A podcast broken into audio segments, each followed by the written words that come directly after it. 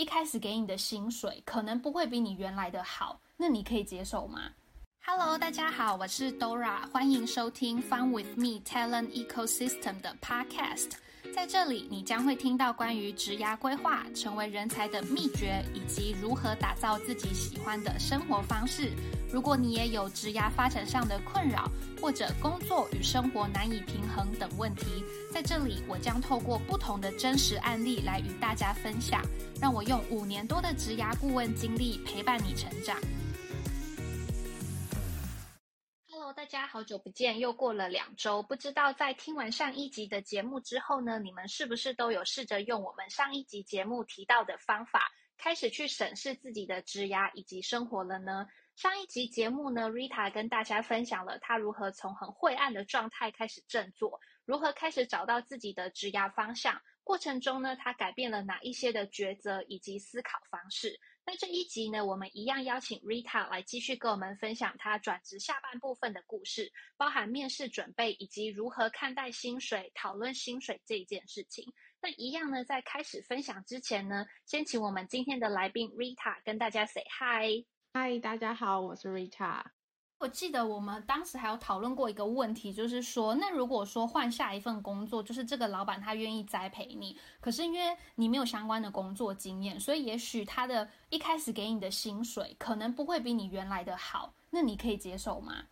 哦，我那时候好像非常抵触这件事情。对。对，因为我因为我记得你那时候还跟我讲说，就是你在这个公司在待到多久，你们公司有跟你透露说，哦，我们可以给你 promotion 啊，然后可以让你去其他国家啊什么的。对，就是一个比较呃短视尽力吧。就是如果在换工作的时候，我那时候跟 Dora 讲，就是我没有办法接受比现在更低的薪水。嗯，如果他是 Google 的话，我愿意，Google 三万我也去。请问 Google 到底有多好？对，我就说 Google 三万我也去这样子，但是对那其他的话我就不不太能接受这样的事情。但后来会觉得说，哎，真的好像还是没有看到所谓转职的重点，不是薪水，不是 title，也不是说你今天换过去了，人家给你一个总监你就多了不起了，而是你真的要想一下说你。五年后、十年后要做什么？我们面试题目里面不是都有一条什么三年后、五年后你要做什么吗？其实我觉得，呃，除了在准备的时候，你当然是要面，就是跟面试官讲说，哦，我在这家公司三年、五年要干嘛？但其实，嗯，关起门来，你自己可能真的要想想的是，你三年后、五年后你要做什么？因为我印象中非常深刻的是第一次咨询吧，Dora 就给我了一张线性图，就是。三十岁在这里，嗯，对，三十四岁在这里，三六四十，嗯，如果你在这个节点没有做到什么事情，你就会，你下一个节点你就很难到，对，那我觉得有点就是像通关打怪吧，你总是要打过来第一个关的大 boss 以后，你才有办法去碰到第二关的大 boss，你没有办法有，嗯，呃，那种像游乐园的 fast pass，你直接跳打第三关，所以那时候才会知道，哦，原来就是。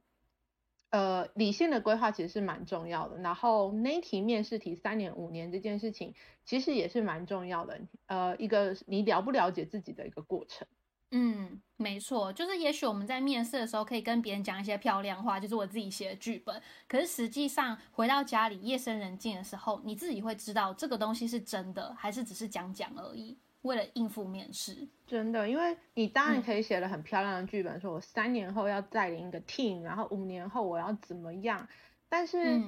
呃，如果再把人生规划纳进来，你有没有要结婚？你有没有什么事情的话，这些东西会都会影响到你未来的职涯的规划。所以，嗯，我那时候就是因为人生一团混乱，所以我也不觉得我的生活上应该去规划什么。我职涯上都不行了，我还规划生活呢？对，这样子，嗯嗯。那回到我们刚刚讲薪水的这个部分，嗯，当时你有没有做好这个心理打算，还是是说，其实你的做法是说，我就尽力的争取，在我的新的这个工作机会，虽然我没有相关的经验，但是我还是要在面试的时候尽量的展现出我的价值，然后帮我争取到我最想要的这个薪资。有，我有心理准备，说我可能今天面试的这工作薪水没有我以前好。或者是跟我以前差不多，那我就会想说，那是不是我需要呃做点别的事情，或者是说看到这一个工作后面的一些所谓的潜力股啊，或是成长的方向，嗯，那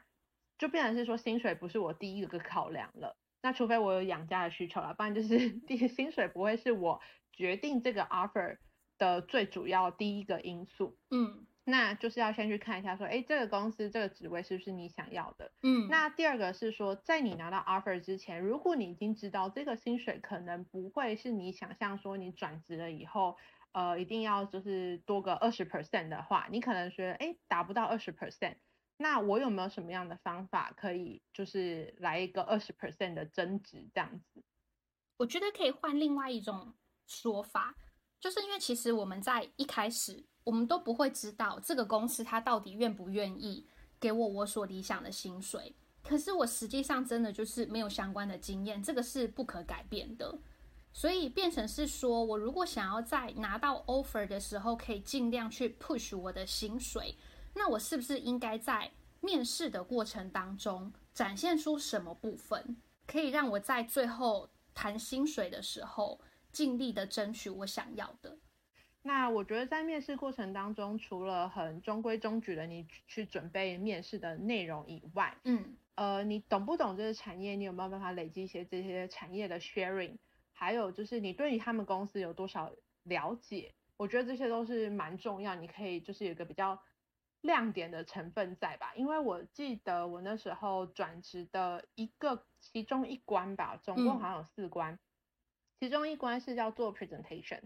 那那关的 presentation 呢？它就是直接 assign 你一个平台，一个 SaaS 平台，然后呢，你就要做呃 mock sell，就是你可能做一个呃，也不是 mock sell，就是呃一个帮客户上线的一个 session 这样子。嗯。那你就是要跟客户完全就是 market marketer 的客户呢，跟他讲说你要怎么用这个平台，你要怎么编辑，你要怎么去做啊所谓的资料打入汇入的动作，然后还有一些什么东西要注意。那准备时间好像就只有三天。你要想看啊，一个三天，我完全不是系统出身的人，我也不会 coding，然后我需要把这个系统搞清楚，还要做成 PPT，然后呢，你就一个小时要去跟你所谓的面试官去做 role play 的 present。的时候，我那时候我记得，我做到第二天我就超想放弃的。我想说，这东西我嗯做个大概就好吧，反正他们应该也知道我不是这个背景的，或是我就觉得说做个大概就好吧，因为呃这些功能他们一定都熟了，我不需要讲太多。但如果你愿意再多花一点时间，把它做得更细，而且把它当做一个很认真的 role play 的话，我记得我那时候收到的 feedback 就是蛮好的。就是大家会很惊艳，说，哎，PPT 可以做成这样哦，哎，原来他们用了这一段系，后来我的呃 manager 跟我说，他们用了这个系统用了一阵子了以后，才发现说档案大小是有限制的。嗯，那我可是我当时第一次在做 PowerPoint 的时候，我就有把档案限制大小就是写出来，对，然后他们就会觉得，哦，天哪，你有注意到这么微小的细节，原因是因为我把他们的 documentation center 全部看过一遍。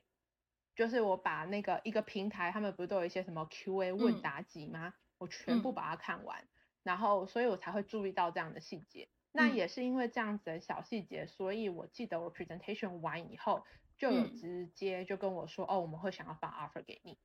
那后面的谈判空间就会比较大一点。对，那如果我当时。因为我当时有三个想法，第一个是想放弃，想说啊就算了，我就跟他们讲说，嗯，我我没有想去了。那第二个是说啊，先随便做一个初阶版的就好了，反正他们应该也知道我不是这个背景的人，我只要有做到口条清楚，我会做 present 就好。那第三个是做到非常细，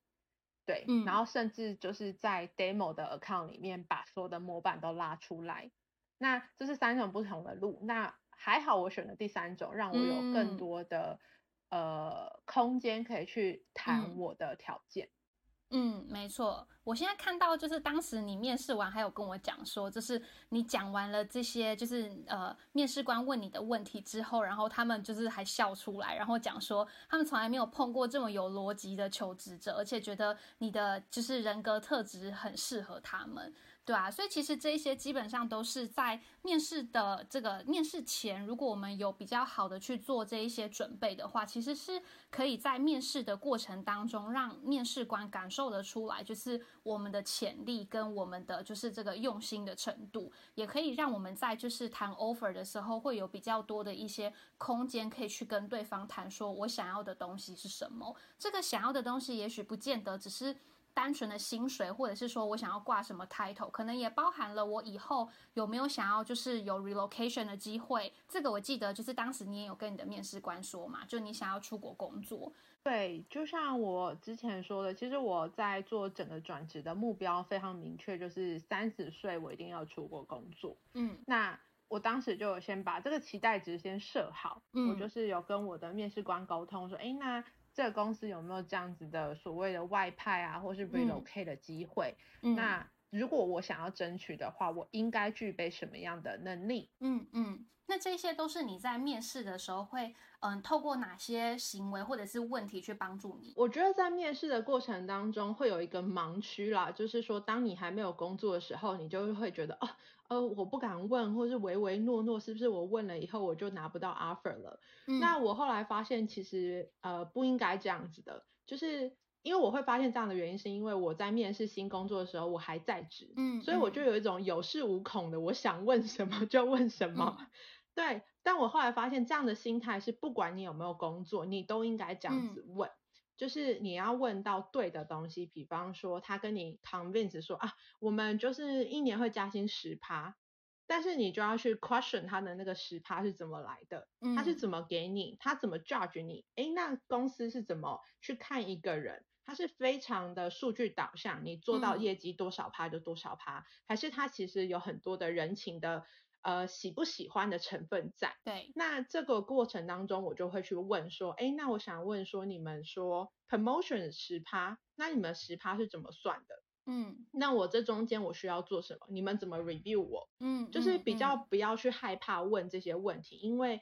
你你本来就已经在跟公司面试，这是一个资讯不对称。不对等的状态了。嗯那如果你又不搞懂，你是不是又傻傻的又被渣男牵走了？你也不知道，然后你又在怨恨说：“哦，当初我干嘛不再问细一点？”对对，反正他也不好。那我是不是就是当初如果我问细一点，我今天就不会跟渣男走这么久？嗯，对。所以我觉得那个心态还蛮重要，就是不要怕问。那如果他怕你问。就是表示他也有问题。嗯，的确是对，因为我身为一个 hunter，就是经常在问到，就是哎，那为什么你会想要从这间公司离职？就不管是他现在想要看新的工作机会，还是他之前转职的原因。真的有蛮多人会就是有点在抱怨他的之前的公司，就是说哦，因为这个公司他当时在面试的时候承诺给我的东西并没有给我啊，比如说入职多久之后会帮我调薪啊，或者是说哦承诺我说我们每年都会有几个月的奖金，可是最后都说什么哦，因为公司没有赚钱呐，或者说什么大环境不好，所以大家要共体时间，巴拉这一类的理由，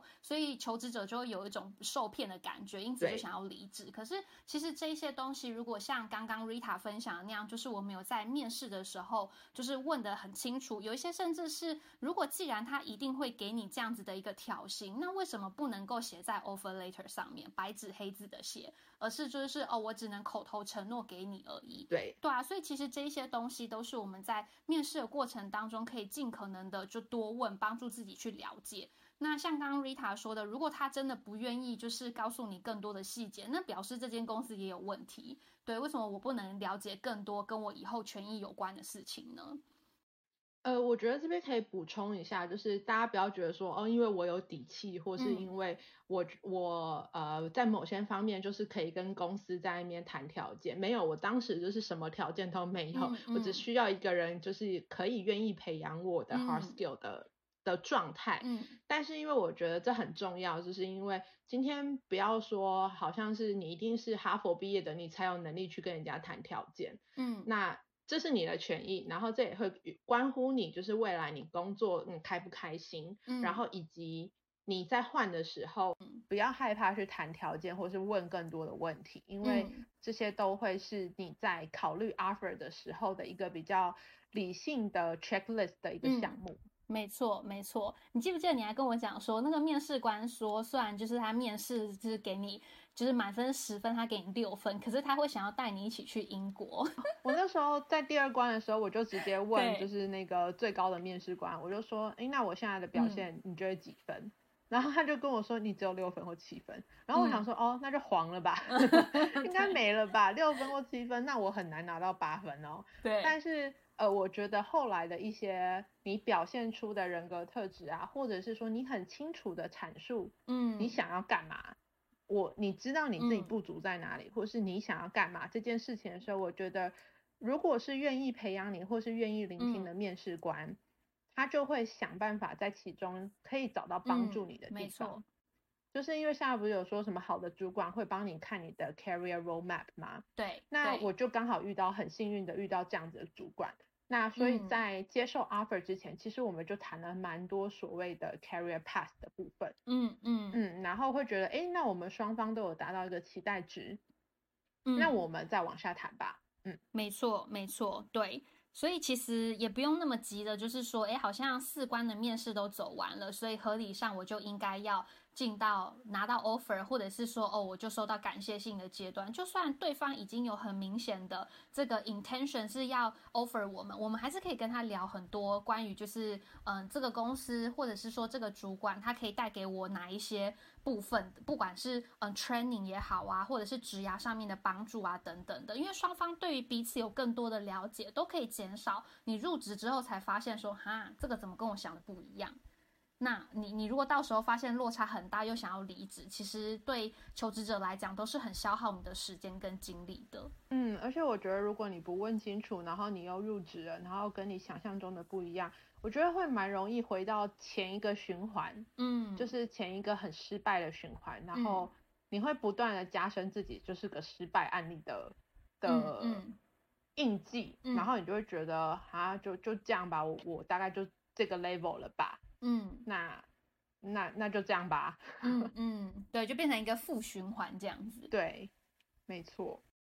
相信听完这一集之后呢，大家应该都有掌握到，如果你不希望转职的时候被降薪，或者是你希望可以争取到自己心仪的 offer，那你应该全力以赴的在准备面试的每一个环节，从转职前的自我了解、职涯与生活规划，到修改履历、准备面试。面试当下的心态，如果你只做到八十分，甚至只有七十分，那面试官当然不会愿意给你一百分的薪水跟 offer 啊。做到一百分，甚至是一百二十分的努力很难没有错，但也因此才会有所谓的成功、普通跟失败的差距。但是如果你是因为付出了一百二十分的努力，可是却没有得到好的成果，那建议你找人请教咨询，也许你看不到的盲点，别人可以看到哦。网络上其实都有很多各式各样的服务，有付费的，也有免费的，大家都可以充分的去利用。在今天的节目资讯栏上面呢，我也会附上一个连结。如果听完这一集之后呢，你有需要做一下自我检视，